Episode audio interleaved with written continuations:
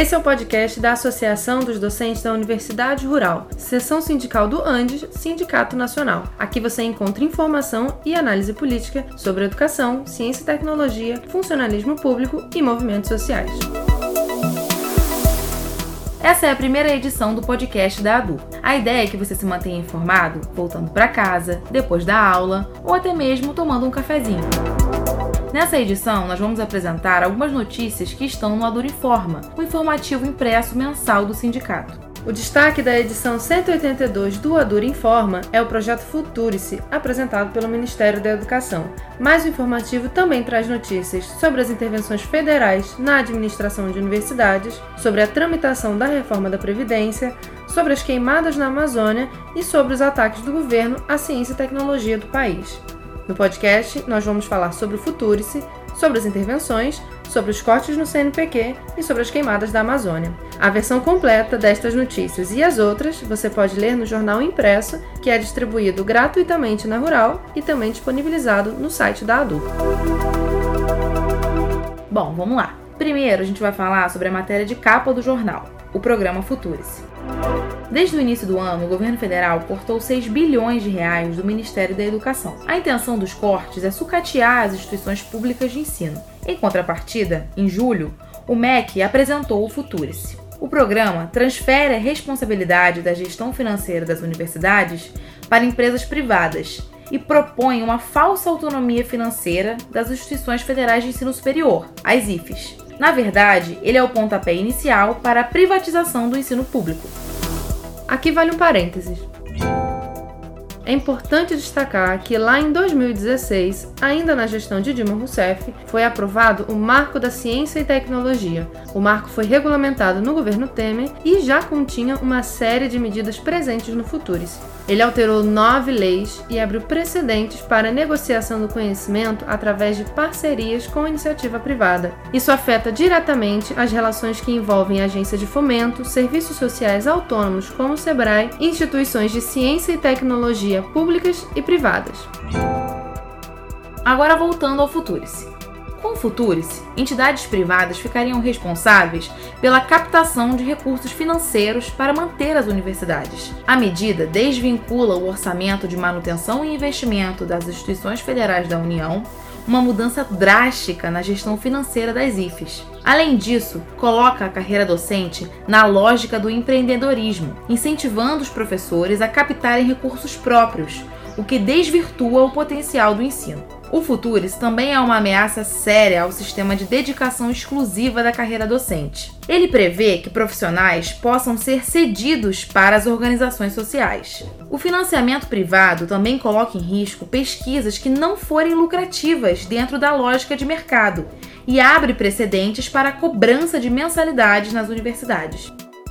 Na Rural, no dia 20 de agosto, uma audiência pública aberta a toda a comunidade acadêmica rejeitou o Futurice. O resultado da audiência foi a construção de um documento coletivo no qual a comunidade acadêmica da UFRRJ se posiciona contra o projeto, denuncia o viés antidemocrático e exige a suspensão imediata do bloqueio de recursos do orçamento da instituição. A gente está falando sobre o Futurice e como ele altera o financiamento das instituições ferindo a autonomia universitária.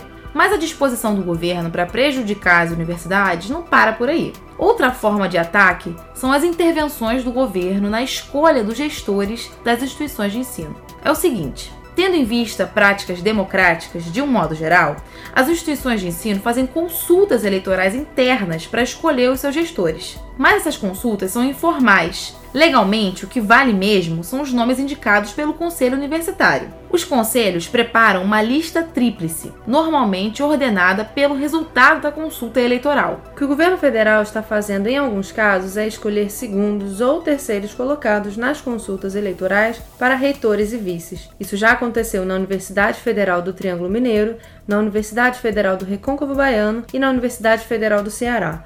Em outros casos, a situação é ainda mais grave. O governo nomeou interventores que sequer participaram da disputa interna nas instituições. No Cefet do Rio de Janeiro, por exemplo, a ação gerou uma mobilização unificada entre estudantes, professores e técnicos que barraram a entrada do interventor federal anunciado pelo MEC.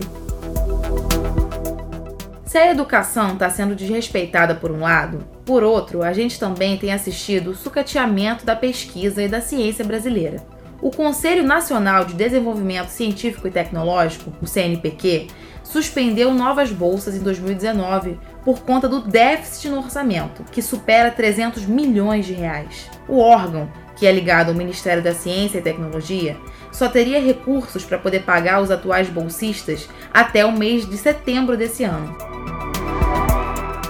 Agora falando sobre a questão da Amazônia, a gestão Bolsonaro tem sido marcada, entre outras coisas, pelo desmonte de políticas públicas, e a questão ambiental é uma das pautas mais preocupantes. O governo reduziu drasticamente os mecanismos de controle de desmatamento e de preservação do meio ambiente. O Ministério do Meio Ambiente, sob a gestão de Ricardo Salles, começou a rever as fronteiras de 334 unidades de conservação ambiental. Como consequência destas políticas, o número de queimadas no Brasil aumentou mais de 80% em relação ao mesmo período do ano passado. O programa Queimadas do Instituto de Pesquisas Espaciais, o INPE, registrou de janeiro a agosto de 2019 os maiores focos de incêndio em sete anos.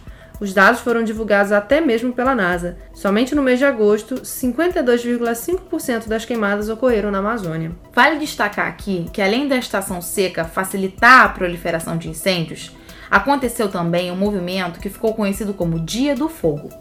No dia 10 de agosto, proprietários rurais do norte do país promoveram uma ação de queimadas de áreas da floresta amazônica para a criação de gado. Segundo eles, essa seria uma forma de chamar a atenção do presidente Bolsonaro. O presidente demitiu o diretor-geral do INPE e disse que as queimadas poderiam ser ações criminosas de ONGs. Depois, se envolveu em uma crise diplomática internacional. Primeiro, trocou ofensas com o presidente da França, Emmanuel Macron. Em seguida, Alemanha e Noruega bloquearam o repasse de recursos para o Fundo Amazônia. E Bolsonaro reagiu dizendo que a primeira-ministra alemã, Angela Merkel, deveria usar o dinheiro para reflorestar a Alemanha. Outros países europeus ameaçaram promover retaliações econômicas ao Brasil, como a Finlândia. Esta foi a primeira edição do podcast da ADUR, baseado nas notícias do ADUR Informa, o informativo impresso do sindicato. As matérias completas de cada um desses assuntos e muito mais você lê no jornal. Lembrando que o ADUR Informa é distribuído gratuitamente na Rural e você também pode encontrar a versão digital no site da ADUR. Esse podcast teve produção, apresentação e edição de Larissa Caetano e Poliana Lopes. Até a próxima. Até!